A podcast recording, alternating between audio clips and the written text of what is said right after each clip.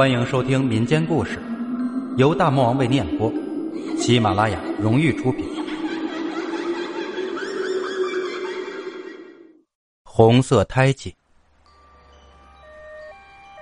刘小春半夜十一点被推进产房，就在产房门即将关上的那一刻，刘小春努力的回过头，望了长亭一眼。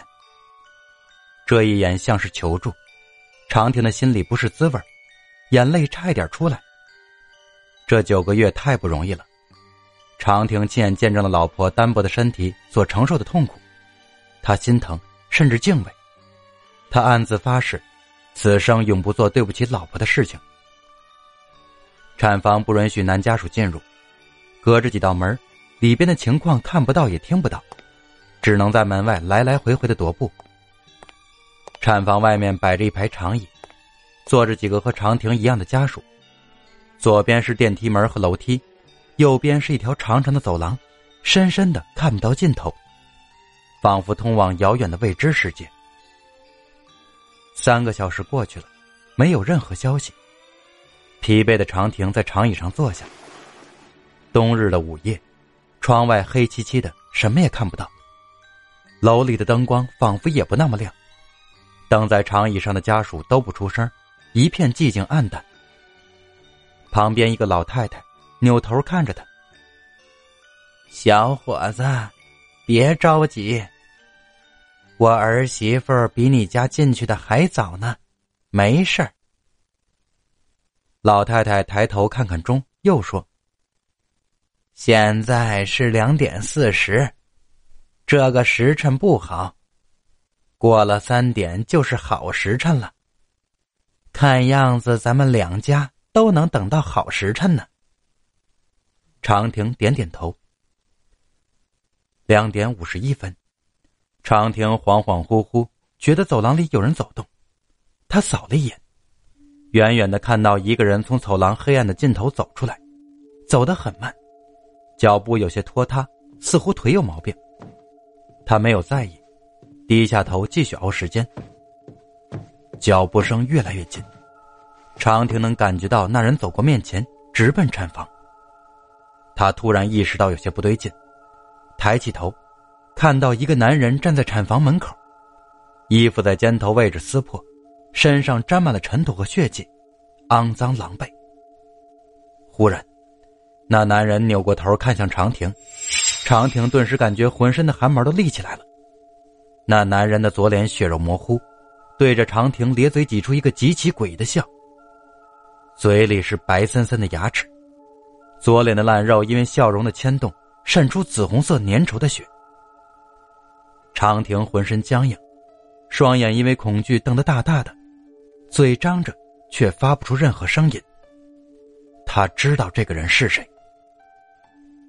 那人诡异一笑，如闪电击中长亭。记忆里那个最黑暗的角落被闪电惨白的光照亮了。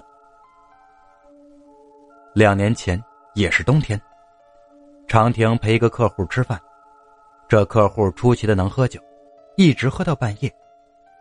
分手时，长亭一脚不踉跄，他坚持自己开车，钥匙插了三次才插进钥匙孔。午夜的路面上，没有了交警和车流，极为的通畅。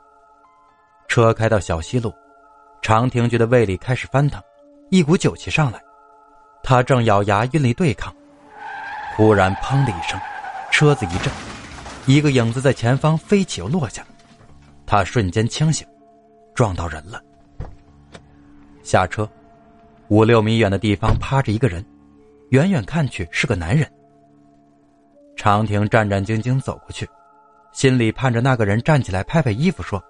没事然而，一直到他走近，那男人趴在地上一动没动，四肢以奇怪的姿势摊开，左脸着地，一滩血正从头部下面慢慢扩大。完了，长亭顿时浑身冷汗。醉酒驾驶，死人，他知道这是什么结果。抬头看看四周，一个人影也没有。长亭咬咬牙，一跺脚，上车。一踩油门，消失在路的尽头。提心吊胆的过了几个月，什么事儿也没有发生。于是长亭暗自庆幸，同时努力忘记这件事甚至不断暗示自己，这一切有可能是醉酒之后的幻觉，其实什么事儿也没有发生。此刻坐在产房的门口，那个男人重新出现在他面前，两年前夜晚的画面重新浮现。虽然看不清长相，但是没错，就是他。男人带着诡异的笑，推开产房门，走了进去。长亭回过神一下从座位跳起来，直奔产房。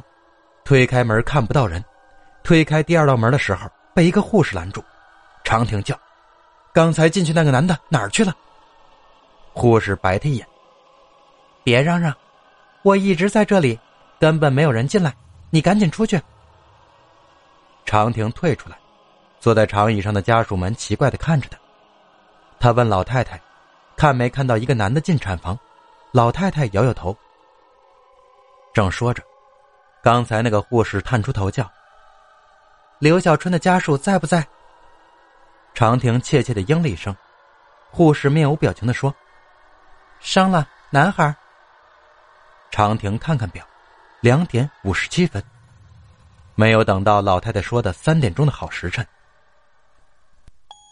在观察室里，长亭见到躺在推床上虚弱的小春，脸色灰白，气若游丝。床边是一个小小的婴儿车，里面包裹着他们的孩子。医生说生的挺顺利，观察半个小时就可以回病房了，孩子也挺健康的。说到这儿，医生顿了一下。似乎还想说什么，想想又不说了，转身离开了观察室。长亭心中生疑，轻轻的凑到婴儿车旁，轻轻拨开包裹的边缘，向里一看，顿时僵住了，脸色大变。包裹中的婴儿皮肤皱巴巴的，满是干皮，左脸一块紫红色的胎记。本集故事播讲完毕。别走开，还有下集哦。